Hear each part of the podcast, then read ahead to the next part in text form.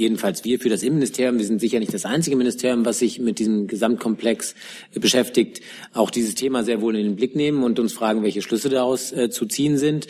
Ich kann Ihnen hier versichern, es wird sicher kein Zentrum für Desinformation geben. Das, äh, glaube ich, kann man schon mal ausschließen, auch in diesem frühen Stadium. Kolleginnen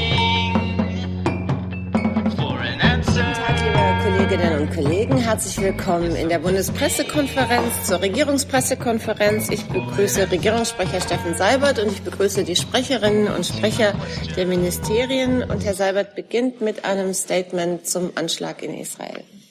Liebe Hörer, hier sind Thilo und Tyler. Jung und Naiv gibt es ja nur durch eure Unterstützung. Hier gibt es keine Werbung, höchstens für uns selbst. Aber wie ihr uns unterstützen könnt oder sogar Produzenten werdet, erfahrt ihr in der Podcast-Beschreibung. Zum Beispiel per PayPal oder Überweisung. Und jetzt geht's weiter. Ja, meine Damen und Herren, guten Tag. Die Bundeskanzlerin und die gesamte Bundesregierung ist tief erschüttert über die schreckliche terroristische Tat, die gestern in Jerusalem das Leben von vier Menschen gekostet hat und die mehrere weitere verletzt hat. Unsere Gedanken sind bei den Opfern und ihren Angehörigen. Den Verletzten wünschen wir rasche Genesung. Wir fühlen uns den Menschen in Israel und dem Staat Israel in diesen Stunden besonders verbunden. Wir denken an den grausamen Anschlag auf den Weihnachtsmarkt hier in Berlin und wir erkennen ein weiteres Mal, der islamistische Terrorismus ist eine schwere Prüfung für uns und für viele unserer Partner weltweit. Den Kampf gegen die Mörder und gegen ihre Hintermänner müssen wir dementsprechend auch in weltweiter Solidarität und Gemeinsamkeit führen. Gibt es Fragen dazu? Nicht der Fall. Dann Herr Schäfer, bitte. Herzlichen Dank. Ich würde gerne äh, ein Thema ansprechen, das äh, heute auf der internationalen Agenda in der Schweiz ist, das sich heute und in den letzten Tagen nicht unbedingt auf den ersten Seiten Ihrer Medien wiederfindet, äh, für das wir dennoch eine Menge Aufmerksamkeit mitbringen, weil ich glaube, es über den regionalen Kontext wirklich Bedeutung für ganz Europa haben könnte. Ich möchte Ihnen aus Anlass der heute beginnenden Gespräche über eine mögliche Wiedervereinigung Zyperns ähm, in Genf im Namen von Herrn Steinmeier Folgendes sagen. Die Verhandlungen über die Wiedervereinigung Zyperns kommen jetzt auf die Zielgerade. Würde jetzt ein Durchbruch gelingen, wäre das eine großartige Nachricht, nicht nur für die Menschen auf Zypern, sondern für ganz Europa und für die Region. Ich, äh, das heißt Herr Steinmeier hofft, dass beide Seiten gerade jetzt ihren Mut nicht verlieren und entschlossen Kompromisse auch für die letzten schwierigen, strittigen Fragen finden. Das wird nicht einfach, aber es ist ein gutes Zeichen, dass nun erstmals auch mit den drei Garantiemächten Griechenland, Türkei und Großbritannien die schwierigen Sicherheits- und Garantiefragen besprochen werden sollen. Wir setzen darauf, dass die drei Garantiemächte ihren Beitrag zu einer guten Lösung leisten wollen und dem Willen der Zyprer zur Wiedervereinigung zum äh, Erfolg verhelfen. Vielen Dank. Und Herrn Seibert wünschen wir gute Genesung. Entschuldigung, dass ich da so reingehustet habe. Tut mir leid. Och, ein bisschen mehr Optimismus am Anfang des Jahres. Ich komme durch. Herr Rinke, bitte dazu. Herr Schäfer, ich hätte ganz gerne dazu gefragt. Vielleicht können Sie noch mal etwas ausführlicher sagen, was eigentlich diesmal anders ist. Es ist ja nicht das erste Mal, dass man versucht, ähm, eine Einigung in Zypern hinzubekommen. Sie haben die Garantiemächte eben erwähnt, aber es muss ja einen Grund geben, warum offenbar auch das Auswärtige Amt denkt, dass es diesmal, also von der Konstellation her, besser funktioniert. Und eine Nachfrage besonders zur Türkei, die ja ansonsten als eher schwieriger Partner gelten. Was ist Ihr, Ihre Begründung, warum die Türkei jetzt auch bereit wäre, an diesem Punkt äh, sich konstruktiver zu verhalten als vorher?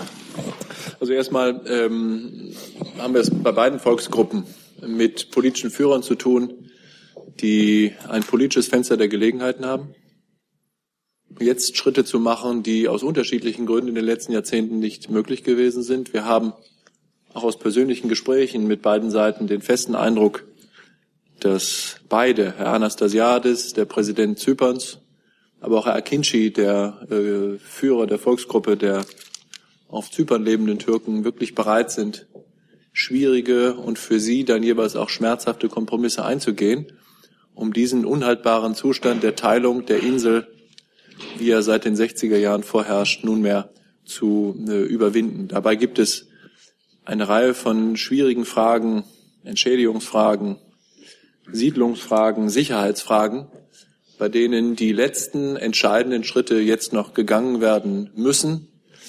Ähm, wir hoffen darauf und setzen darauf, äh, wie Herr Steinmeier das ja gerade eben schon gesagt hat, in dem, was ich Ihnen vorgelesen habe, dass beide Seiten jetzt nicht der Mut verlässt und dass sie den Schritt gehen, der es braucht, um wirklich äh, zur Überwindung der Teilung zu äh, gelangen. Und ich hatte gesagt, es ist gut, dass die drei Garantiemächte Großbritannien, die Türkei und Griechenland jetzt im Laufe der Woche auch bei den Gesprächen dabei sind, weil einer der wichtigen Fragen, wenn Sie so wollen, wie bei unserer Wiedervereinigung äh, der wichtige außenpolitische Aspekt einer solchen Wiedervereinigung nur im Einvernehmen mit den äh, Garantiemächten geklärt äh, werden kann. Sie wissen, dass es Zehntausende türkischer Soldaten äh, in, in und auf Zypern gibt, die dort stationiert sind. Sie wissen, welche schwierigen sicherheitspolitischen Fragen sich seit vielen Jahrzehnten in der AG stellen zwischen unseren beiden NATO-Partnern Griechenland und der Türkei. Und das betrifft eben auch Zypern. Und deshalb ähm, hoffen wir, wir erwarten aber auch, dass beide Seiten, das Athen und das Ankara, bereit sind, diejenigen Entscheidungen, die die beiden Volksgruppen in Zypern zu treffen bereit sind, dann eben außen- und sicherheitspolitisch auch mitzutragen. Und dafür ist es erforderlich, dass eben die Garantiemächte dabei sind und die sich auch darauf einigen, wie ein zukünftiger Status eines wiedervereinigten Zyperns Auswirkungen hat, etwa auf die Präsenz von Truppen und auf den Umgang mit ähm, Stabilität und Sicherheit äh, in, der östlichen Ägäis. Darf ich nochmal nachfragen? Ähm, meine Frage zur Türkei zielt auf eine Interpretation, warum die Türkei das mitmacht. Also einerseits werfen ja auch EU-Staaten der Türkei einen eher nationalistischen Kurs vor. Wieso ist die türkische Regierung dann beim Thema Zypern anscheinend bereit, äh, einen anderen Weg zu gehen? Ja, Herr Rinke, ich glaube, diese Frage sollten Sie vielleicht meinem türkischen äh, Amtskollegen stellen. Der wird sie ganz sicher viel besser beantworten können als ich. Ich bin da letztlich auf Spekulationen angewiesen. Was ich Ihnen aber sagen kann, Herr Rinke, ist, dass beim letzten Besuch von Herrn Steinmeier in der äh, Türkei, der ja aus anderen Gründen äh, hohe Wellen in der Öffentlichkeit geschlagen hat, auch wegen der Auseinandersetzung zwischen den beiden in der öffentlichen Pressekonferenz, dem türkischen und dem deutschen Außenminister, ähm, äh, das Thema das Thema Zypern zur Sprache gekommen ist und wir durchaus den Eindruck hatten, dass die Türkei, die türkische Regierung, der türkische Außenminister ein Interesse daran haben, dass es zu einer gütlichen, zu einer friedlichen äh, Einigung über die Überwindung der Teilung Zyperns kommt, dass die Türkei gleichwohl in der Region und auch mit Blick auf die Insel Zypern äh, Interessen hat und diese auch verteidigen wird. Davon kann man sicherlich in den hinter den Kulissen stattfindenden Gesprächen in Genf äh, ausgehen. Wir hoffen gleichwohl, dass äh, es einen konstruktiven Ansatz aus Ankara gibt, der es möglich macht, die letzten noch offenen Fragen jetzt zu lösen und den gordischen Knoten zur Überwindung der Teilung Zyperns äh, durchzuschlagen. Herr Kollege, bitte. Herr Schäfer, Sie sprachen eben, dass ein gutes Zeichen ist, dass die äh, drei Garantiemächte sich am Donnerstag an den Verhandlungen beteiligen werden. Äh, ist es denn tatsächlich ein gutes Omen, dass Stand heute man nicht weiß, ob Präsident Erdogan, die Premierministerin äh, May und auch nicht der griechische Ministerpräsident Tsipras an den Verhandlungen teilnehmen werden? Also ich glaube nicht, dass es für eine äh, abschließende Lösung erforderlich wäre, dass die jeweiligen Staatsoberhäupter oder Regierungschefs an diesen Gesprächen teilnehmen. Ich denke, das werden wir sehen. Und äh, es gibt so viele Be Beispiele für internationale äh, Verhandlungen, zuletzt etwa die Verhandlungen über das ähm, iranische Nuklearabkommen, bei denen ja auch nicht immer die Außenminister und schon gar nicht die Regierungschefs dabei äh, gewesen sind. Ich denke, worauf es ankommt, ist, dass beide Seiten, alle drei Seiten in diesem Fall, einschließlich der Staats- und Regierungschefs, der Sache wohlwollend gegenüberstehen und bereit sind, die Schritte mitzutragen, die erforderlich sind. Dafür ist es nicht erforderlich, dass die drei Staats- und Regierungschefs von Anfang an bei den Verhandlungen in Genf dabei wären, glaube ich. Zusatz? Eine Zusatzfrage. Ist denn realistischerweise Ende dieser Woche Ihren Einschätzungen nach mit einem Ergebnis zu rechnen, Endergebnis, Na, wenn einem ich, abschließenden wenn Ergebnis. ich das wüsste, äh, dann hätte ich vielleicht jetzt im Namen des Außenministers schon etwas anderes gesagt und vielleicht die Verhandlungsparteien schon zu ihrem Ergebnis beglückwünscht. Äh, das kann ich aber nicht, weil ich nicht weiß, was herauskommt. Äh, ich weiß aber, dass noch schwierige Fragen anstehen, die auch innenpolitisch für beide Seiten sehr schwierig sind. Ich freue mich darüber, dass äh, auch im Laufe der Woche äh, Vertreter der Europäischen Union zu den Verhandlungen dazugebeten werden. Das ist deshalb nicht unwichtig, weil ich glaube, dass auch die Europäische Union einen wichtigen Beitrag dazu leisten kann, manche Fragen äh, im Zusammenhang mit dieser Wiedervereinigung zu lösen durch einen konstruktiven Beitrag. Und deshalb ist im Grunde, wie soll man sagen, das Mahl ist angerichtet ähm, im Laufe dieser Woche und äh, ob wir dann äh, alle Gänge durchbekommen und dass dann alles gut ausgeht, das werden wir sehen. Das kann ich nicht vorhersehen. Herr Jung dazu? Herr Schäfer, Sie haben jetzt schon öfter Garantiemächte erwähnt. Äh, welche Haltung hat die Bundesregierung denn zu dem Garantiemächtesystem von Zypern? Also soll das erhalten bleiben oder sollten alle Garantiemächte sich zurückziehen? Naja, das äh, ist jetzt, glaube ich, keine gute Idee, sozusagen von außen da schlaue Kommentare abzugeben. Äh, Garantiemächtesystem ist auch ein großes Wort, Herr Jung. Was es gibt, ist ähm, ob einer gar nicht so einfachen Geschichte dieser Insel, die äh, viel mit Großbritannien äh, zu tun hatte. Es tut mir leid, ich kann es nicht ändern. Die, die viel mit Großbritannien äh, zu tun, zu tun äh, hatte, äh, natürlich auch mit Griechenland und der Türkei, eine Lösung zu finden, äh, bei der so etwas dann so etwas dann in Zukunft vielleicht, äh, vielleicht nicht mehr erforderlich ist. Jetzt haben wir es damit zu tun, dass es solche völkerrechtlichen Vereinbarungen gibt, dass ähm, aufgrund dieser völkerrechtlichen Vereinbarungen diese drei Garantiemächte eine Rolle zu spielen haben bei der Gestaltung der außen- und sicherheitspolitischen Zukunft eines wiedervereinigten Zyperns. Und das ist so, wie es ist. Und äh, ich bin eigentlich nochmal ganz zuversichtlich, dass die drei, dass die drei Staaten bereit sind, ihren Beitrag dazu zu leisten, dass es zu einer guten Lösung äh, kommen kann. Zusatz? Hatte sich die Bundesregierung eigentlich im Vorfeld als Vermittler angeboten? Deutschland ist ja ein Experte in Sachen Wiedervereinigung. Also der, äh, die Vereinten Nationen vermitteln seit vielen Jahren äh, und in letzter Zeit sehr erfolgreich in diesem, äh, in diesem Konflikt. Der ehemalige äh, norwegische Außenminister Aspen Eide ist seit einigen Jahren der Vertreter des Generalsekretärs äh, und der führt diese Verhandlungen sehr geschickt, äh, sehr erfolgreich. Er schafft es auch immer wieder, ein Klima zu schaffen, in dem hinter den Kulissen wirklich Tacheles geredet werden kann, äh, offen über mögliche Kompromisslinien verhandelt äh, werden äh, kann. Da gibt es überhaupt keinen Grund, sich äh, für Deutschland oder jemand anders als Vermittler ins Spiel zu bringen, sondern so wie das ist, läuft das, läuft das sehr gut. Herr Steinmeier hat immer wieder einen engen Draht zu Herrn Eide, aber auch zu den beiden Volksgruppen äh, gehabt und wie ich gerade ausgeführt habe, auch immer wieder mit den Garantiemächten über diese Frage gesprochen. Ich sprach äh, auf die Frage von Herrn Rinke von einem Gespräch zuletzt in Ankara, auch äh, bei seinem Besuch Anfang Dezember, glaube ich, in Athen, hat Herr Steinmeier lange mit dem Ministerpräsident Tsipras über die Zypernfrage gesprochen.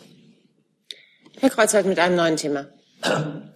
Ja, ich habe eine Frage an Frau Alemanni. Und zwar hat ja die FAZ am Wochenende gemeldet, dass die bei den Netzentgelten die bundesweite Vereinheitlichung der Übertragungsnetzentgelte nun doch nicht kommen soll. Ich wollte hören, ob Sie zum einen was dazu sagen können, ob das stimmt, und zum anderen, was der Grund dafür ist.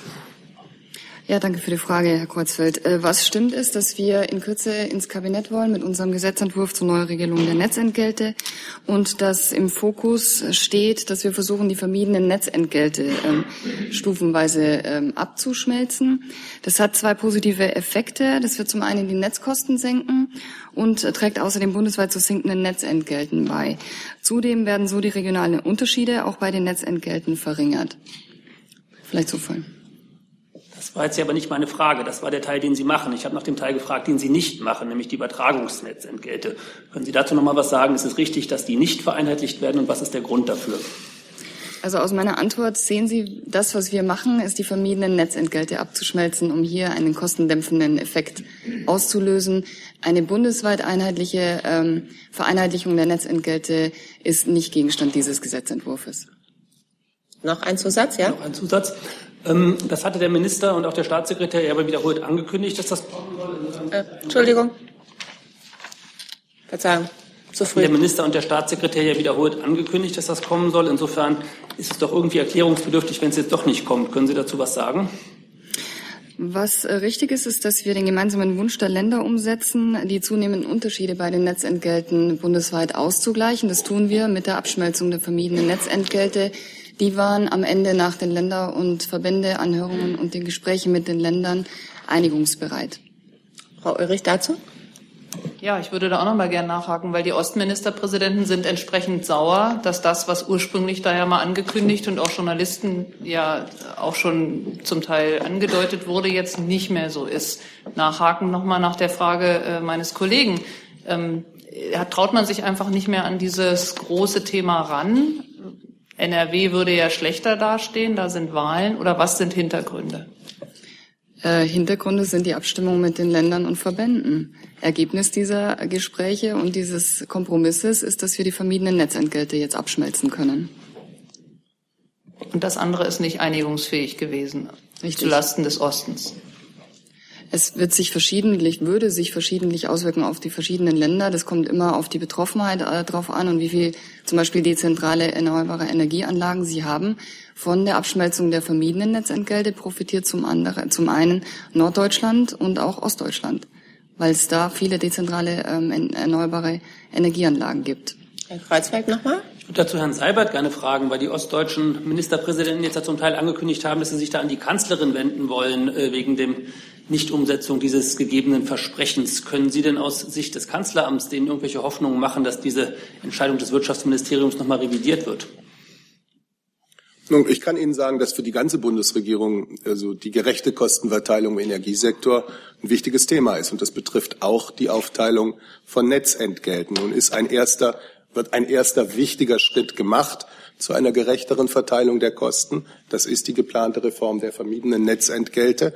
Das BMW hat dazu den Entwurf erarbeitet und das heißt, dass schon bedeutende Entlastungen bei den Netzentgelten in bestimmten Regionen ost- und westdeutscher Länder damit erzielt werden.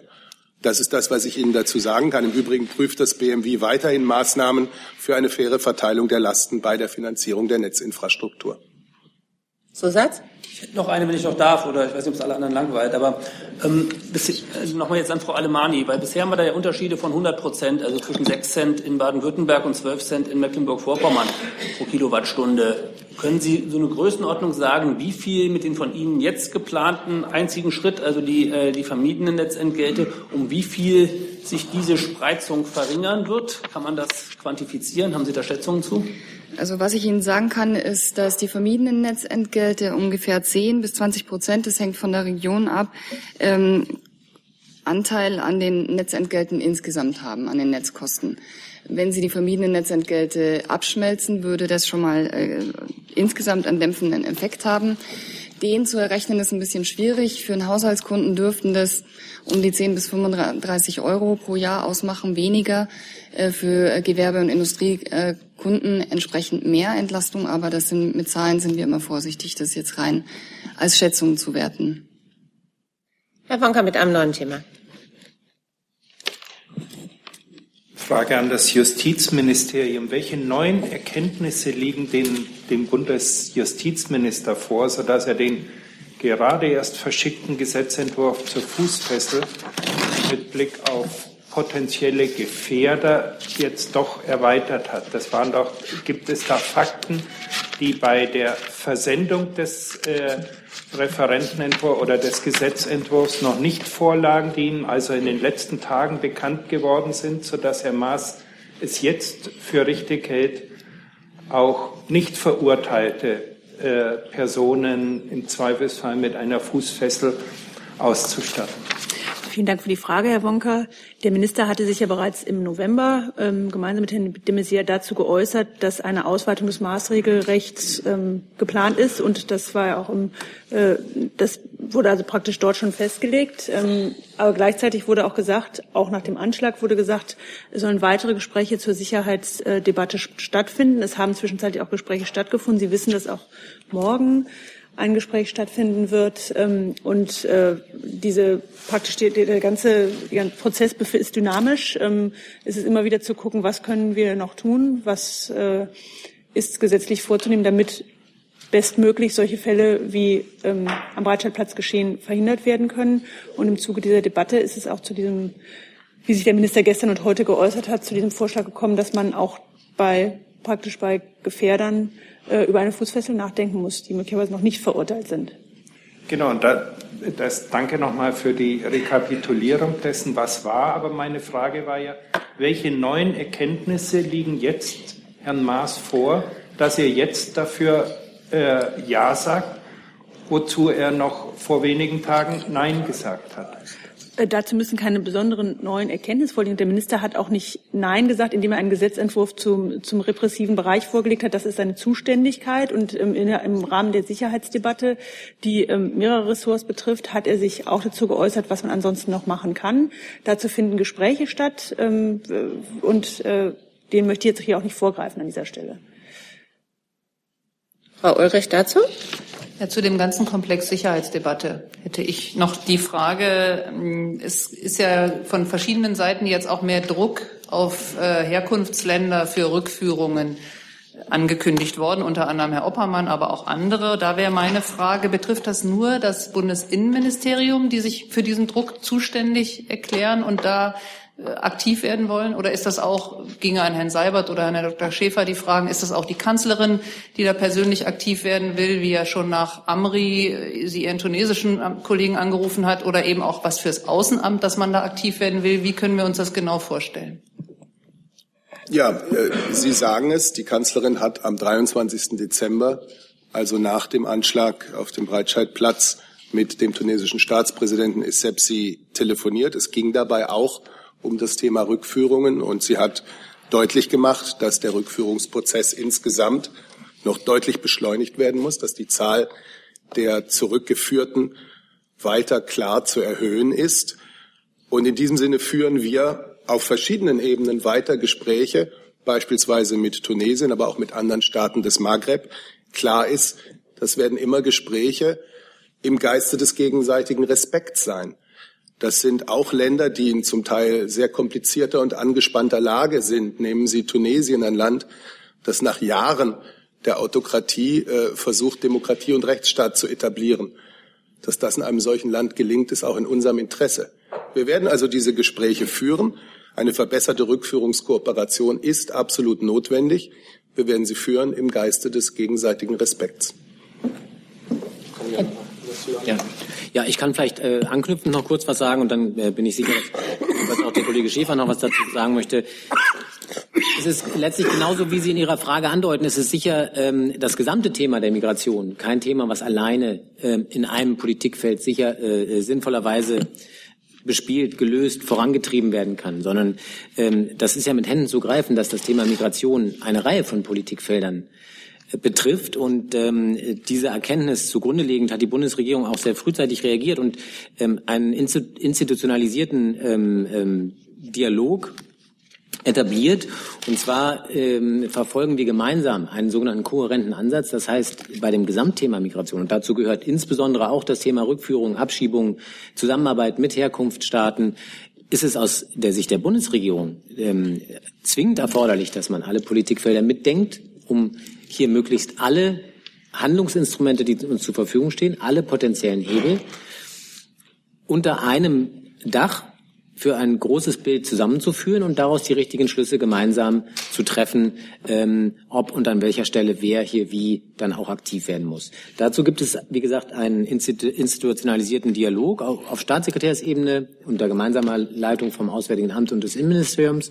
Und das ist genau die Plattform, von der wir uns erhoffen, dass eben dieses Zusammenführen der relevanten Politikfelder noch besser funktioniert und dann auch zu noch besseren Ergebnissen führt. Aber um Ihre Frage aus unserer Sicht klar zu beantworten, nein, alleine die Sicht eines Innenpolitikers und alleine die Handlungsoptionen eines Innenministers wären nicht hinreichend, um dieses sehr weitreichende und sehr komplexe Politikfeld hinreichend zu bespielen. Herr Schäfer? Ja, ich kann das eigentlich nur bestätigen, was Johannes Demroth gerade fürs Innenministerium äh, gesagt hat. Der Innenminister und der Außenminister, die arbeiten schon eine ganze Zeit und nicht erst seit äh, den Ereignissen des Breitscheidplatzes äh, zusammen. Eigentlich das Ganze, na, schon im vorletzten Jahr haben sie gemeinsam begonnen mit einer Initiative, die dann auch von einigem Erfolg gekrönt gewesen ist, um Rückführungen Rückführungen in die Staaten des westlichen Balkans hinzubekommen. Da hatten sich beide Minister an ihre Amtskollegen im westlichen Balkan gewandt mit dem Petitum äh, europäische Ausweispapiere, sogenannte Laissez-passer, zu akzeptieren, in denen auch im westlichen Balkan sehr vielen Fällen, in denen die abgelehnten Asylbewerber nicht über eigene Personaldokumente verfügen. Das hat äh, ganz gut geklappt und die Zahlen zeigen das auch. In gleicher Weise haben sich die beiden Minister Anfang des vergangenen Jahres an ihre Amtskollegen in Nordafrika in den Herkunfts- oder Durchreisestaaten gewandt, mit dem Ziel, die Zusammenarbeit da zu intensivieren. Herr Seibert hat das gerade schon für die Bundesregierung ausgeführt, dass wir da durchaus sehr positive politische Signale von unseren Partnerstaaten auch in Nordafrika bekommen haben, unter anderem von Tunesien, aber auch von Marokko und Algerien. Nur der Teufel steckt da halt wirklich im Detail. Das äh, ganze System von äh, Rückführungen ist innerhalb Deutschlands kompliziert, weil das ein schwieriges Ineinandergreifen von kommunalen äh, Länder- und Bundeszahnrädern erfordert. Und es setzt eben voraus, dass rein technisch, und zwar auf jeden Einzelfall bezogen, die jeweiligen Partnerstaaten mitzuwirken äh, bereit sind. Da haben wir im Laufe des vergangenen Jahres manchen Fortschritt erreicht. Das ist bei weitem nicht genug, deshalb sind wir weiter dran. Und äh, der Außenminister und das Auswärtige Amt fühlen sich da genauso in der Pflicht wie andere zuständige Ressorts. Und ich kann nur ausdrücklich sagen, dass die Zusammenarbeit zwischen dem äh, Bundesinnenministerium und dem Auswärtigen Amt in dieser Frage sehr gut und sehr vertrauensvoll ist. Wie das funktioniert institutionell mit den Treffen auf Staatssekretärsebene und so weiter, hat Ihnen Herr Dimroth schon ausgeführt. Wir sind da eigentlich ganz guter Hoffnung, dass wir da auch in diesem Jahr den äh, Weg äh, vernünftig und letztlich erfolgreich fortsetzen können, nämlich in der Lage zu sein, die Rückführungen, die hier erforderlich sind, dann auch mit den Partnerstaaten so durchzusetzen, dass das irgendwann dann auch reibungslos oder jedenfalls ohne größere Schwierigkeiten klappen kann. Frau Ulrich mit einer Nachfrage und ich habe noch fünf weitere Wortmeldungen zum Thema. Zu der Erfolg. Gut, ähm, würde denn zu mehr Druck wegen Rücknahme auf Herkunftsländer auch Entwicklungshilfekürzung gehören? Und das Zweite, wann genau ist das Treffen morgen von de Maizière und äh, dem und Heiko Maas. Wem möchten Sie diese Frage stellen, die erste? Das würde ich, äh, weil, da Sie ja kooperativ miteinander, also die erste Frage arbeiten, äh, Herrn Seibert oder wer sonst immer was dazu sagen kann und das andere an Herrn Demroth natürlich. Also ich könnte ganz kurz was sagen, auch zu Ihrer ersten ja. Frage. Der Bundesinnenminister hatte dazu gestern äh, im Rahmen eines Interviews im ersten deutschen Fernsehen selbst auch sehr deutlich was dazu gesagt. Wenn ich es richtig erinnere, der SPD-Parteivorsitzende gestern auch. Es gibt sicher einen Konnex selbstverständlich auch zwischen dem Thema Entwicklungshilfe und dem Thema Rückführung, Rücknahmebereitschaft von Herkunftsstaaten. Das haben wir immer wieder sehr auch pointiert vorgetragen, dass wir der festen Überzeugung sind, dass diese beiden Politikfelder miteinander verknüpft werden müssen. Das heißt selbstverständlich nicht, dass Ihre Frage mit einem einfachen Ja oder Nein zu beantworten wäre. Denn man muss natürlich immer sehr genau schauen, welche Art von Entwicklungshilfemaßnahme wäre hier betroffen, mit welchem Effekt, möglicherweise dann auch wiederum Ihrerseits auf Fluchtursachen. Deswegen ist das, äh, verbietet sich das meiner Meinung nach, das jetzt platt für, durch mich mit Ja oder Nein zu beantworten. Aber dass jedenfalls wir fest davon überzeugt sind, dass diese beiden Politikfelder in diesen kohärenten Ansatz, den ich gerade beschrieben habe, gehören und dementsprechend sehr wohl auch das Instrument der ähm, wirtschaftlichen Zusammenarbeit und der Entwicklungshilfezusammenarbeit mit in den Blick genommen werden muss, wenn es darum geht, Rücknahmebereitschaft von Herkunftsstaaten zu verbessern. Davon sind wir felsenfest überzeugt. Und zu Ihrer zweiten Frage, ähm, das äh, Treffen wird morgen im Laufe des Nachmittags stattfinden, des frühen Nachmittags. Herr Hartwig. Herr Demoth, Sie haben ja gerade schon gesagt, äh, um welches konkrete äh, Gesetz oder Gesetzentwurf es da geht. Äh, werden die beiden Herren ausschließlich über konkrete Gesetze, Gesetzesinitiativen, Entwürfe sprechen oder auch um Absichten, um Pläne, um Eckpunkte? Äh, welchen, welchen Aggregatzustand hat, äh, hat das, was die beiden auf den Tisch legen? Ich kann mich jetzt ehrlich gesagt gar nicht daran erinnern, dass ich einen konkreten Gesprächsinhalt hier schon genannt hätte oder einen Gesetzentwurf genannt hätte. Möglicherweise können Sie mir da nochmal auf die Sprünge. Ah, okay, okay. Ähm, also ich kann nur ganz allgemein sagen, dass ähm, es ohnehin sich um ein Gesprächsformat handelt, was regelmäßig stattfindet. Ähm, die Minister sind in einem engen und kontinuierlichen äh, Informations- und Meinungsaustausch. Ähm, das Treffen, was morgen stattfindet, ist ein solches, was eigentlich im Rahmen eines immer wiederkehrenden Formats äh, stattfinden soll. Und ähm, das wird eine Reihe von Themen umfassen, die zwischen unseren beiden Häusern derzeit als ähm, relevant angesehen sind und wo beide meinen, dass da jetzt Gesprächsbedarf besteht. Und insbesondere wird es natürlich, das ist ja kein Geheimnis, das haben ja beide auch jetzt schon mehrfach gesagt, um die möglichen Konsequenzen aus äh, den Ereignissen am Breitscheidplatz gehen. Ähm, das ist bekannt, aber in welcher Aggregatsform dort jetzt morgen Papiere auf den Tisch gelegt werden, da bitte ich um Verständnis. Das wollen wir dann vielleicht doch dem Gespräch vorbehalten. Und ähm, ich bin sicher, dass im Nachgang morgen auf geeignete Weise auch Sie dann unterrichtet werden über den Ausgang. Auch das vielleicht an der Stelle, weil wir jedenfalls dazu eine Reihe von Anfragen haben, steht noch nicht fest, wann da morgen in welcher Form Pressearbeit ähm, passieren wird. Aber Sie dürfen davon ausgehen, dass Sie mit entsprechendem Vorlauf gegebenenfalls informiert werden, wann und wo das stattfindet. Frau Böse dazu? Ähm, ich wollte eigentlich nochmal zurück zur Entwicklungshilfe. Mich würde aber die Meinung des BMZ dazu interessieren. Also ähm, ich hatte Herrn Müller bislang immer so verstanden, dass er gegen eine Kürzung ist. Deswegen frage, warum und können Sie sich andere Maßnahmen, Sanktionen vorstellen oder sagen Sie eher, wir brauchen eigentlich mehr Geld, um Fluchtursachen zu bekämpfen? Wie ist die Haltung? Also ich glaube, so ähm, einfach und vielleicht ähm, in manchen Ohren auch charmant dieser Zusammenhang äh,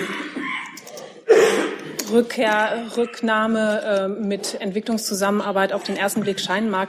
Wenn man das Ganze differenziert betrachtet, so wie es Herr Dimroth auch schon äh, angedeutet hat, dann ist dieser Zusammenhang eben doch nicht ganz so einfach. Ähm, der Minister, Sie haben recht, hat immer wieder betont, natürlich muss es, äh, ist ganz klar, wer in Deutschland kein Bleiberecht hat, der muss in sein Herkunftsland zurückkehren. Da gibt es überhaupt keinen Widerspruch. Und das ist im Übrigen auch ähm, wie auch schon angedeutet von den Kollegen, ähm, Thema in allen politischen Gesprächen auch des Entwicklungsministers in den entsprechenden Ländern. Beispielsweise vielleicht auch noch mal, um das Thema Kohärenz anzusprechen.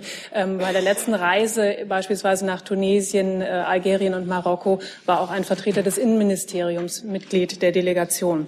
Aber die Frage ist, was passiert, wenn man eben Entwicklungszusammenarbeit mit den betroffenen Ländern tatsächlich zusammenstreichen würde? Ich glaube, man muss sich ein bisschen lösen davon, dass Entwicklungszusammenarbeit so funktioniert, dass dass der Minister oder dass jemand vom Ministerium mit Koffern voller Geld in die äh, Partnerländer reist und sagt zur Regierung, hier nimm und mach was damit, was der Entwicklung dient. So funktioniert es definitiv nicht, sondern wir haben ja immer projektbezogene Entwicklungszusammenarbeit. Das heißt, wir vereinbaren mit den Regierungen bestimmte Themenfelder, in denen wir uns engagieren und arbeiten dann dort vor Ort direkt mit Partnern, mit lokalen Partnern zusammen. Und beispielsweise, wenn man sich Ausbildungsprogramme, Bildungsprogramme anschaut und dort sagen würde, okay, da streichen wir jetzt was zusammen, dann ist das tatsächlich kontraproduktiv und würde genau das befördern, was wir eben nicht wollen. Es würde nämlich den, den Druck, den Anreiz, äh, das Land zu verlassen, gerade für junge Menschen, die keine Perspektiven in dem Land haben, noch einmal erhöhen.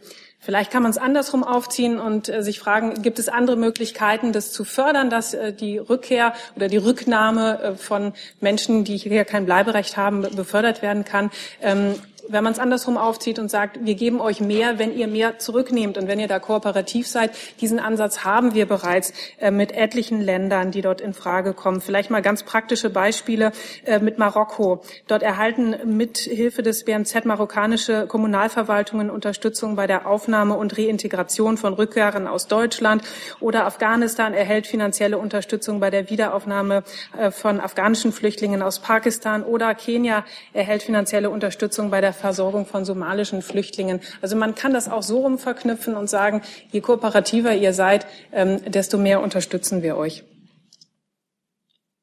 Herr Wanka? Ich habe eine Frage an Herrn Seibert und Herrn Schäfer. Ähm, jeweils die gleiche Frage halten.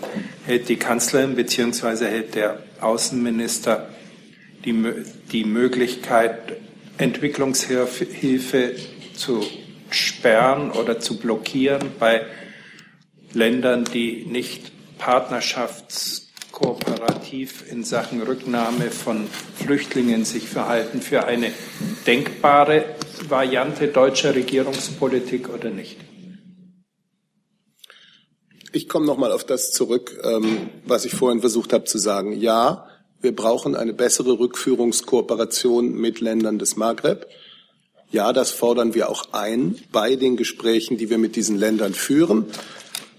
Gespräche, die erstens im Geiste des Respekts mit diesen Ländern geführt werden und zweitens in dem Bewusstsein, dass diese Länder in einer sehr komplizierten Lage sind zum Teil und dass es auch in unserem Interesse, auch in unserem Sicherheitsinteresse ist, dass sie eine positive Entwicklung nehmen. Bei diesen Gesprächen wird natürlich die ganze Bandbreite, wie Herr Dimroth es gesagt hat, der bilateralen Beziehungen zu betrachten sein. Und das ist das, was ich dazu sagen kann. Äh, wir haben Fortschritte gemacht, das hat Herr Schäfer ausgeführt. Wir brauchen mehr davon, eine Beschleunigung, eine Erhöhung der Zahl der Menschen, äh, die hier, die Staatsangehörige dieser Länder sind, hier kein Aufenthaltsrecht haben und zurückgeführt zu sind, zurückzuführen sind. Das ist das Ziel der Gespräche und äh, dazu nehmen wir die gesamte Bandbreite unserer ähm, Beziehungen in, in, in Augenschein, aber wie gesagt, wir wissen, dass eine positive Entwicklung in diesen Ländern auch in unserem Interesse ist. Gehört da, Entschuldigung, Herr Schäfer, äh, gehört nur wegen der Antwort von Herrn Seibert, gehört da eine Einschränkung, eine Einschränkung der Entwicklungshilfe zu den operativen Möglichkeiten des Verhandelns auf deutscher Seite, ja oder nein? Herr Seibert. Ich habe Ihnen dazu jetzt äh, die Antwort gegeben, die ich äh, für das Bundeskanzleramt äh, hier geben kann. Und ich habe Ihnen jetzt noch mal eine Frage dazu gestellt, ob die Einschränkung deut deutscher Entwicklungshilfe, um es konkret zu machen, gegenüber Tunesien ein Mittel ist, das die deutsche Politik in die Diskussion mit Tunesien einführen soll oder nicht? Ja oder nein? Ich glaube, dass es dem Respekt entspricht, von dem ich gesprochen habe, dass man mit den Ländern diese Gespräche führt, dass man sie vorantreibt und dass man anschließend äh, sieht, wie, mit welchen Mitteln man am besten vorankommen kann. Möchten Sie noch von mir was hören? Ja, gerne. Ich wollte. Vielleicht haben Sie ja schon die letzte und abschließende Frage an Herrn Seibert gestellt. Ich dränge mich jetzt nicht auf. Sie möchten. Dann würde ich äh, für das Auswärtige Amt äh, sagen, äh, ich äh, spreche ausdrücklich nicht über die Entwicklungspolitik äh, des äh, BMZ. Das ist Ressortverantwortlichkeit äh, von Herrn Müller. Da, dazu hat die Kollegin einiges, einiges gesagt. Aber Sie wissen, dass auch im Haushalt des Auswärtigen Amtes gerade mit Ländern Nordafrikas wir einiges an Mitteln haben. Einiges davon wird mit dem Bundesministerium der Verteidigung gemeinsam ähm, sagen, politisch äh, verwaltet. Anderes machen wir selber. Wir nennen das weniger Entwicklungspolitik, sondern Stabilisierung äh, und äh, das Wort Stabilisierung äh, trägt gewissermaßen den Kern unseres Anliegens ja schon mit sich. Wir haben ein Interesse daran, Länder zu stabilisieren. Äh, den Staat zu stärken, die Handlungsfähigkeit dieser Staaten zu stärken. Und dann muss man, glaube ich, schon äh, sehr genau hinschauen, und zwar auf beiden Seiten.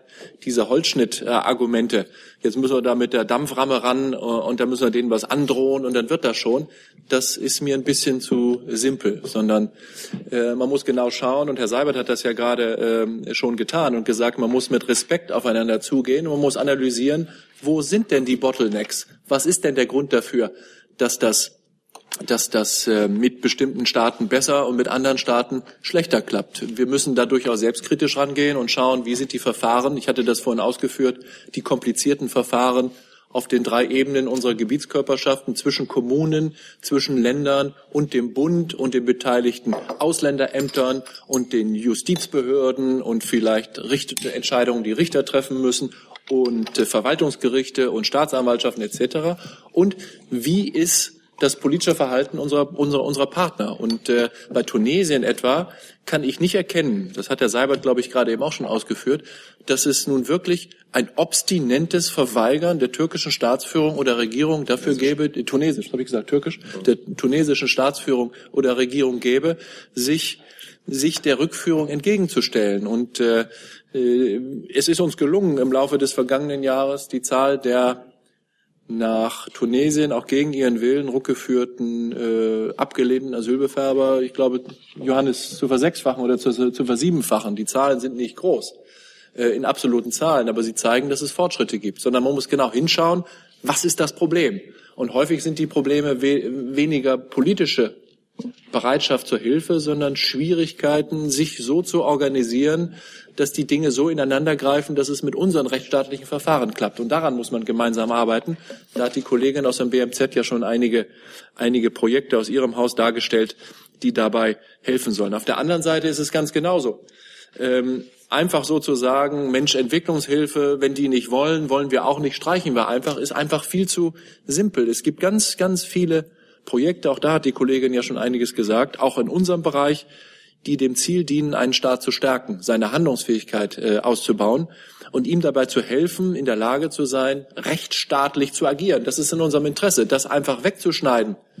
Wir sagen, das hilft niemandem, das hilft weder dem Partnerstaat noch, äh, noch äh, hilft es uns. Und deshalb muss man schon sehr genau hinschauen und wirklich für jedes einzelne Projekt schauen, macht das Sinn, ob wir da Druck ausüben. Ganz grundsätzlich kann ich fürs Auswärtige Amt sagen, dass man in Verhandlungen auch mal bereit sein muss, harte Töne anzuschlagen und zu sagen, wir können jetzt auch nicht alles mit uns machen lassen. Äh, das ist völlig richtig und das kann auch bedeuten, dass man äh, im Rahmen einer Partnerschaft mal sagt, das machen wir jetzt aber nicht, wenn ihr nicht bereit seid, dieses zu tun. Das sind natürlich immer Do- und Des-Verhältnisse geben und nehmen, bei, dem, bei denen wir erwarten, dass unsere Partner unsere Interessen angemessen berücksichtigen, so wie wir bereit sind, die Interessen unserer Partner zu berücksichtigen. Das heißt, das ist jetzt nicht Kuschelkurs, sondern wir begegnen unseren Partnern mit Respekt. Wir haben dabei Interessen und wir haben Werte. Und diese Werte und Interessen wollen wir in unseren Verhandlungen umgesetzt wissen, auch bei allen Fragen der Migration, zu denen auch Rückführungen gehören.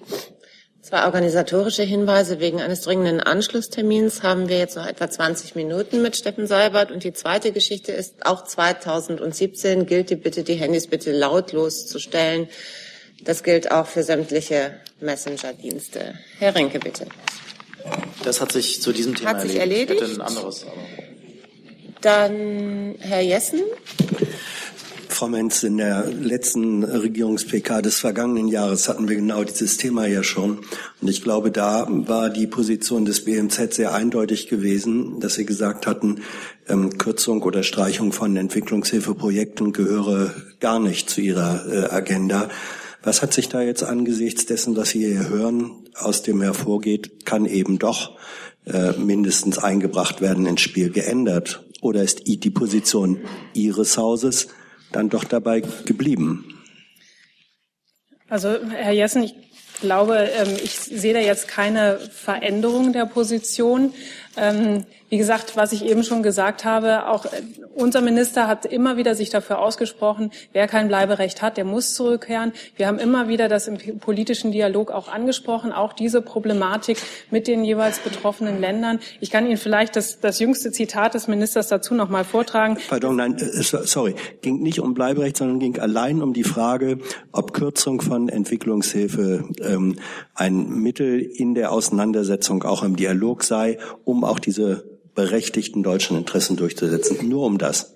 Wie gesagt, wir vertreten da eine sehr differenzierte äh, Haltung, was natürlich unsere direkte Zuständigkeit betrifft. Und ähm, man tatsächlich immer fragen muss, wenn man dann, dann ganz konkret hinschaut, was machen wir mit den jeweiligen Ländern, was würde es für Folgen haben, äh, wen würde es treffen, würde es tatsächlich die Regierungen beeindrucken oder würde es tatsächlich die Menschen betreffen, die wir ja eigentlich fördern wollen und die, denen wir die Möglichkeit geben wollen, in ihren Heimatländern zu bleiben. Und wenn man sich das eben genauer anschaut und sehr differenziert hinschaut, ähm, dann glaube ich, äh, kann man diesen, diese pauschale Verknüpfung, die wird dann sehr schwierig.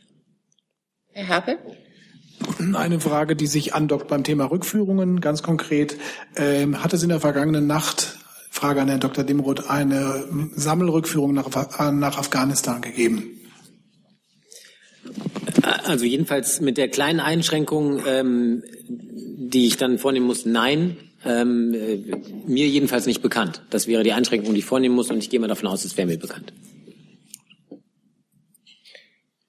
Damit schließen wir diesen Komplex ab und sind bei Herrn Grimm. Ich hätte noch eine Frage an Frau Alemanni, die betrifft die Firma Bombardier. Heute haben oder finden im Wirtschaftsministerium Gespräche statt mit Vertretern des Unternehmens und auch von Gewerkschaften, glaube ich. Ähm, Bombardier, so liest man, möchte in Deutschland Standorte schließen. Ähm, Mit welcher Position äh, geht das Ministerium in die Gespräche? Möchte man alle Jobs äh, retten? Was ist man bereit dafür äh, zu tun? und ähm, ist vielleicht ja die erfolgreiche Rettung von Tengelmann ein Vorbild. Ja, das waren ja nun viele Fragen auf einmal, Herr Grimm. Ich kann bestätigen, es wird heute ein Arbeitsgespräch geben. Das ist ein internes Arbeitsgespräch mit unserem Minister und verschiedenen äh, Beteiligten, unter anderem der äh, Unternehmensleitung von Bombardier zur zukünftigen Ausrichtung äh, dieses wichtigen Industriearbeitgebers in Deutschland und am Standort Deutschland. Aber wie immer werden wir vor allem nicht vor solchen Gesprächen zu weiteren Details Stellung nehmen. Herr Jung dazu? Frau Alemanni, ist Ihrem Ministerium bekannt, dass die Standorte Görlitz und Bautzen in Gefahr sind? Nein, ich weiß, es sind wichtige Standorte von Bombardier in Deutschland. Ähm, und wie Sie wissen, ist es immer Gesamtziel unseres Ministers, äh, Arbeitsplätze in Deutschland zu halten. Dann Herr Herden mit einem neuen Thema. Hat sich erledigt, Frau. Hat sich erledigt. Herr Rinke? Ich habe eine Frage sowohl an Herrn Seibert als auch Frau Alemanni. Es geht um äh, den möglichen amerikanischen Druck, äh, was äh, deutsche Unternehmen und Exporteure angeht. Die deutschen Exporteure haben ja im November einen neuen Rekord erzielt. Gleichzeitig hat Donald Trump ja schon gegen die chinesische Exportstärke und auch gegen Unternehmen, die in anderen Ländern produzieren, wie Toyota, Druck gemacht. Erwarten Sie einen solchen Druck auf deutsche Exporteure auch? Und hätte, hätten die deutschen Exporteure dann auch die Rückendeckung der Bundesregierung in Streitfällen. Nur um zu fragen, ob ich Sie richtig verstanden habe. Sie meinen jetzt Druck von Trump oder von unserer Regierung? Von der US-Regierung, der künftig. ähm, das ist eine charmante Frage, die wir auch letzte Woche schon behandelt haben. Und auch da hat ja meine Kollegin schon ausgeführt, dass wir uns dazu nicht äußern, äh, zu ähm, Vorschlägen oder Tweets. Ähm, wozu wir uns hier äußern können, sind Regierungsprogramme äh, Programme und äh, tatsächlich äh, Gesetzesmaßnahmen. Zusatz? Oder Herr Seiber? Nein, ich habe dem nichts hinzuzufügen. Das ist genau, wie ich das auch äh, ausgedrückt hätte. Können denn äh, deutsche Unternehmen, wenn sie in Probleme geraten, so wie Toyota, mit der Unterstützung der Bundesregierung rechnen? Unsere Unternehmen können immer mit der Unterstützung der Bundesregierung rechnen, natürlich. Herr Happel mit einem neuen Thema.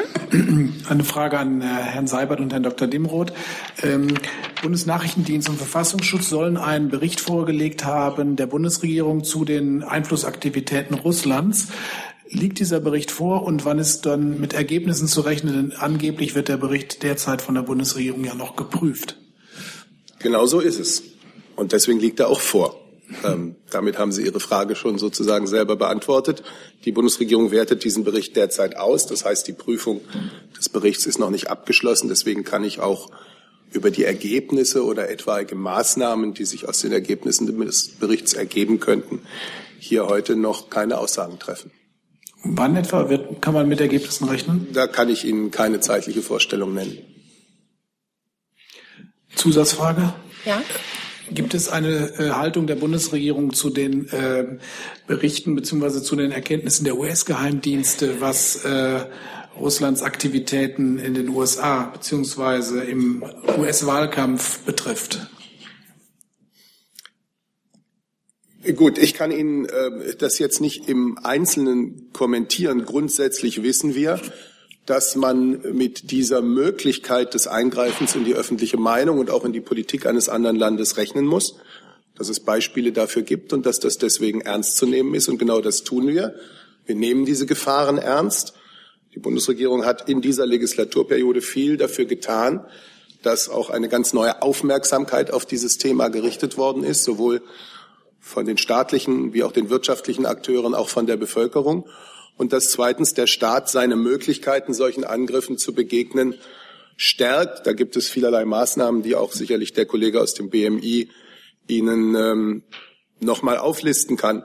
Wir nehmen die Bedrohung durch Cyberangriffe also sehr ernst, unabhängig von deren Ursprung. Die von der US-Regierung benannten Angriffskampagnen mit den Namen APT 28 und APT 29 werden seit längerem auch durch die deutschen Sicherheitsbehörden beobachtet. Äh, die US-Administration hat Maßnahmen ergriffen. Aus unserer Sicht ist das nachvollziehbar. Ja, ich habe dem jetzt, äh, was die konkreten Fragen anbetrifft, auch nichts weiter hinzuzufügen. Ich könnte natürlich jetzt noch mal etwas weiter ausholen und ähm, Ihnen referieren, was äh, insbesondere das Bundesamt für Sicherheit in der Informationstechnik in diesem gesamten Themenfeld Cybersicherheit, Authentizität, Verfügbarkeit getan hat, die Bundesregierung getan hat. Aber ich glaube nicht, dass sozusagen das die Frage ist. Ich kann es gerne tun, aber ich glaube, es würde jetzt sozusagen etwas weit in ein weites Feld führen. Herr Jung dazu? Ja, ich probiere es auch nochmal. Herr Schäfer, bewertet oder hat Ihr Ministerium die neuesten Einschätzungen von nicht allen amerikanischen Geheimdiensten, sondern nur von FBI, CIA, NSA zum sogenannten Hacking Russlands von den DNC und Podesta-E-Mails? Äh, wie bewerten Sie die? Also da ist ja einiges äh, veröffentlicht worden. Schon das ist ein bemerkenswerter Vorgang, äh, finde ich, dass ähm, amerikanische Nachrichtendienste gewissermaßen alles, was Rang und Namen hat, äh, in, äh, im Kreise der amerikanischen Dienste so etwas publizieren und damit äh, öffentlich machen, wie wichtig ihnen äh, das ist und vielleicht auch damit den Versuch verbinden, äh, ihren eigenen zukünftigen Präsidenten davon zu überzeugen. Ähm, dessen Reaktionen kennen Sie. Dazu haben wir, glaube ich, nichts äh, zu sagen. Ähm, dass man so etwas auch aus diplomatischer und sicherheitspolitischer Sicht mit äh, Sorge betrachtet, das äh, können Sie sich denken. Wir nehmen die Vorfälle im Zusammenhang mit möglichen Hackerangriffen auf die OSZE sehr ernst. Und andere Vorfälle nehmen wir auch sehr ernst. Und äh, es ist doch völlig selbstverständlich, dass alles getan werden muss, um so etwas in unserer Sphäre, in unserem Bereich weit möglichst zu, zu verhindern und zu vermeiden. Zusatz? Bewerten Sie die Einschätzung von FBI, CIA, NSA als stichhaltig? Also ich persönlich, äh, ich, ich kenne keine Aufzeichnung im Auswärtigen Amt, äh, die ein solches Urteil äh, enthielte. Ich persönlich habe das, was da am Samstag, glaube ich, oder Freitagnacht veröffentlicht worden ist, mit großem Interesse äh, gelesen, bin aber mit eigenen Mitteln gar nicht in der Lage zu überprüfen, ob das, was die Dienste da schreiben, zutrifft, äh, zutrifft oder nicht. Schalke? Herr Dimroth, außerhalb äh, der Cyberkriminalität oder der Hackerangriffe, mich würde interessieren, ähm, wie man auf Desinformationen zu reagieren gedenkt, wenn die in einer Zeitung stehen oder bei Facebook. Ich will jetzt nicht mal wieder die, den Fall Lisa bemühen, sondern zum Beispiel die Frau Künast mit dem ausgedachten Zitat über diesen äh, Afghanen, der da gemordet hat. Ähm, also was soll konkret dieses Zentrum für Desinformation, glaube ich, heißt das, oder gegen die äh, Desinformation, äh, wie, wie soll das äh, reagieren? Soll es einfach mal eine Gegendarstellung äh, äh, machen oder, oder wie soll das ja, vielen Dank. Auch äh, zu diesem vermeintlichen Papier oder Entwurf der Bundesregierung oder des BMI hatten wir ähm, jetzt schon mehrfach gesprochen. Ich kann Ihnen äh, da nur noch mal sozusagen darauf hinweisen, es gibt eine entsprechende ähm, abgestimmte Planung, abgeschlossene Planung in äh, welche Richtung auch immer hierzu nicht. Es ist äh, allerdings auch richtig, dass selbstverständlich ähm, jedenfalls wir für das Innenministerium, wir sind sicher nicht das einzige Ministerium, was sich mit diesem Gesamtkomplex äh, beschäftigt, auch dieses Thema sehr wohl in den Blick nehmen und uns fragen, welche Schlüsse daraus äh, zu ziehen sind. Ich kann Ihnen hier versichern, es wird sicher kein Zentrum für Desinformation geben. Das, äh, glaube ich, kann man schon mal ausschließen, auch in diesem frühen Stadium. Ähm, nein, Spaß beiseite. Es ist natürlich so, dass wir das, äh, das äh, Thema, ähm, ähm, wie gesagt, in den Blick nehmen und sehr ernst nehmen und für uns im ersten Schritt den Schluss daraus gezogen haben, auch das hatte ich hier schon mal ausgeführt, dass wir uns noch mehr bemühen, als objektive, rein der Sache verpflichtete Stimme vorzukommen. Wenn wir feststellen, dass aus unserer Sicht falsche Fakten ähm, beispielsweise behauptet werden, dann bemühen wir uns als objektiv, nochmal als objektiv auch der Objektivität verpflichtete Stelle der Bundesregierung, die ja hier beispielsweise auch in diesem Format ihrer umfassenden Kontrolle unterliegt, möglichst stattzufinden, beispielsweise auch über soziale Medien in diesen Diskursen mit den Fakten, die wir beitragen können, um möglichst eine objektive Tatsachengrundlage zu bereiten, auf der dann selbstverständlich Meinungen in ähm, jeder denkbar pluralistischen Form sich entwickeln können. Zusatz?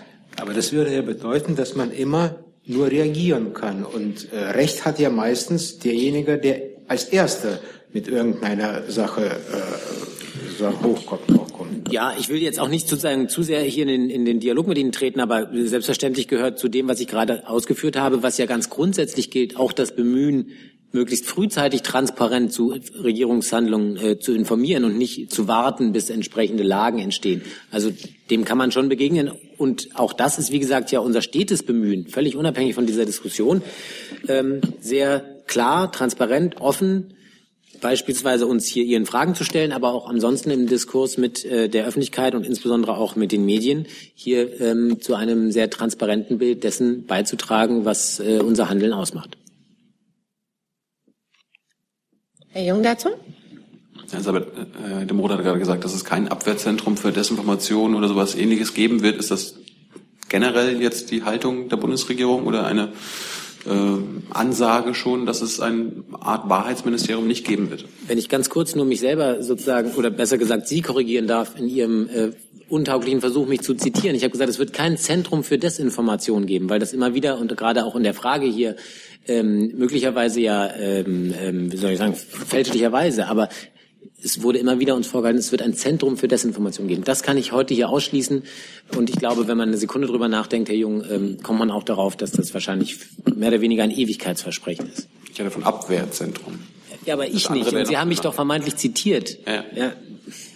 Gut, das gilt auch für den anderen Begriff vom Wahrheitsministerium, den Sie verwendet haben. Auch da kann ich äh, gewährleisten, dass das nicht passieren wird. Herr Jogger, noch mal dazu? Können Sie nur sagen, wie das Zentrum heißen soll? Oder? Äh, Herr Jolkwa.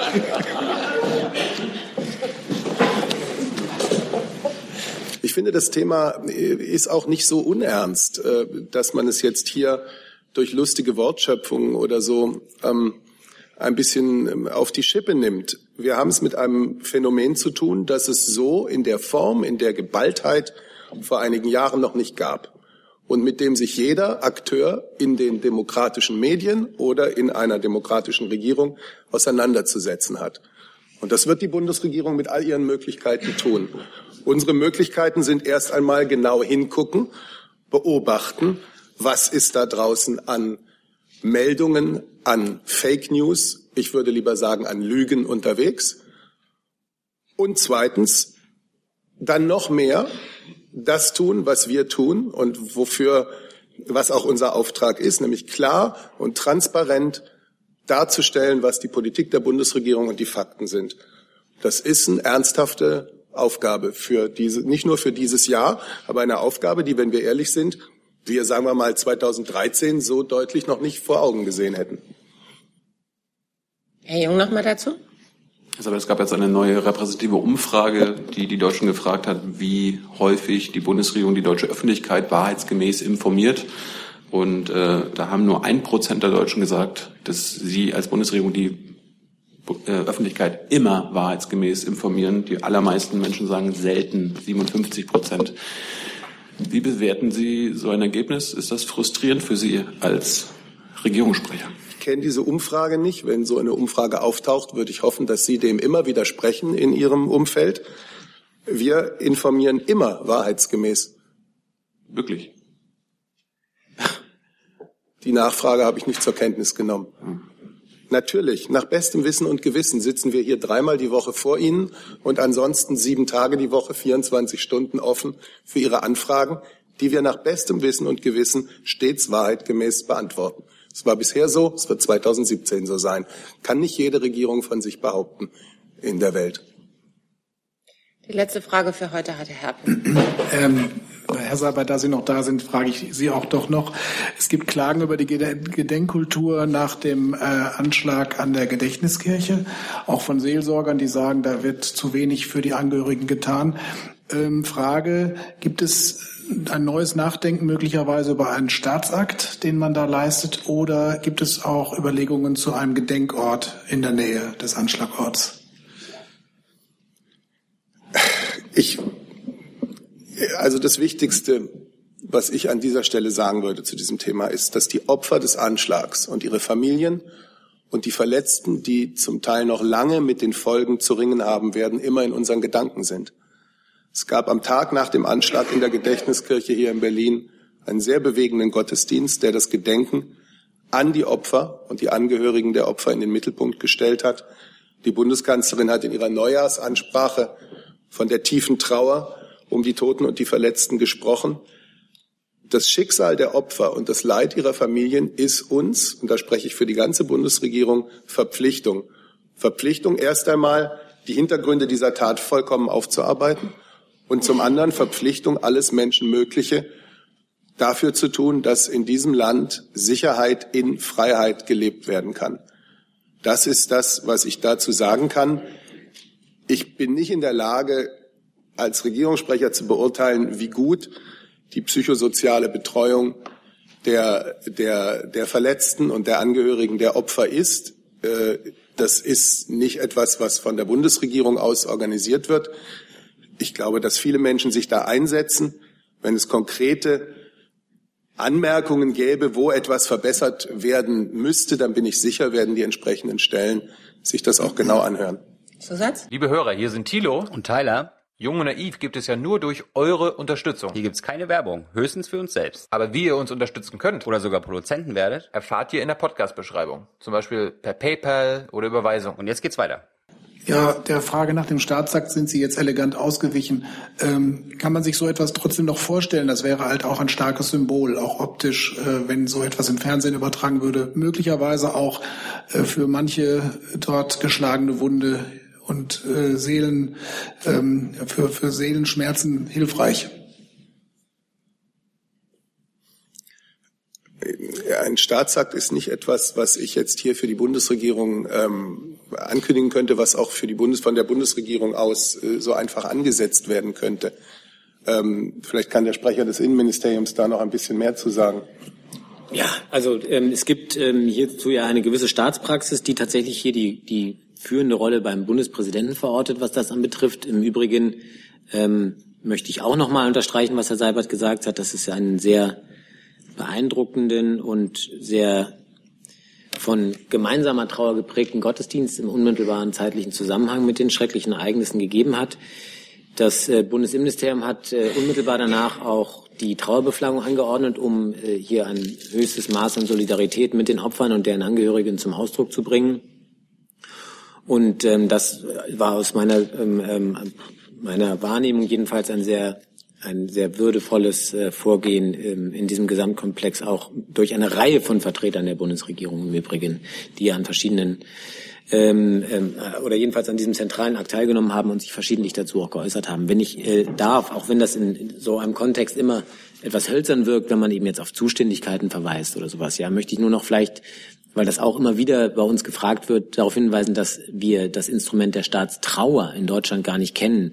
Das ist ähm, ja häufig äh, letztlich gemeint, wenn insbesondere in zentralistisch organisierten Staaten von der Regierung heraus das, ähm, das ähm, Stillstehen des öffentlichen Lebens angeordnet wird für einen bestimmten Zeitraum. Das kennen wir nicht. Eben schon äh, wegen der föderalen Struktur wäre das auch gar nicht denkbar, dass das von einer zentralen Stelle des Bundes heraus angeordnet wird. Also dieses Institut der Staatstrauer ist uns gänzlich fremd in Deutschland.